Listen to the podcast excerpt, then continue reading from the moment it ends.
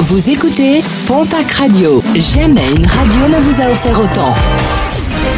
L'information locale à 9h, c'est sur Pontac Radio.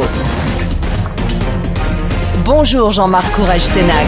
Bonjour à toutes et à tous. Un tragique accident déploré dans la nuit de lundi à mardi sur l'A64. Trois véhicules impliqués dans une collision à hauteur de la commune de Noé. Une jeune femme de 19 ans a perdu la vie dans cet accident. Deux autres jeunes femmes de 25 et 26 ans ont été blessées, dont une évacuée en urgence absolue vers Toulouse. Il semblerait qu'un sanglier qui traversait la voie rapide soit à l'origine de l'accident. Une enquête a été ouverte. Des tags antisémites retrouvés hier matin à Tarbes. Plusieurs murs et autres façades de commerce ont été retrouvés tagués par des messages à caractère antisémite. Des inscriptions bourrées de fautes d'orthographe mais qui inquiètent dans le contexte actuel. Les policiers étaient hier sur place pour faire des relevés.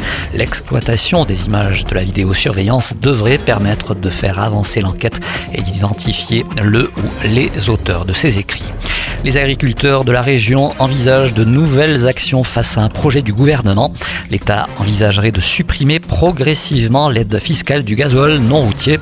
Un coup dur de plus pour les agriculteurs qui bénéficient d'un tarif préférentiel à 1,12€ le litre aujourd'hui contre près de 2 euros pour le tarif grand public. Une hausse des charges qui ne pourra pas être répercutée sur les clients, ce qui devrait entraîner un manque à gagner énorme pour les exploitations dont certaines pourraient mettre la clé sous la porte selon les syndicats agricoles. Opération spectaculaire, celle du sauvetage d'un parapentiste du côté du Balaïtous dans les Hautes-Pyrénées.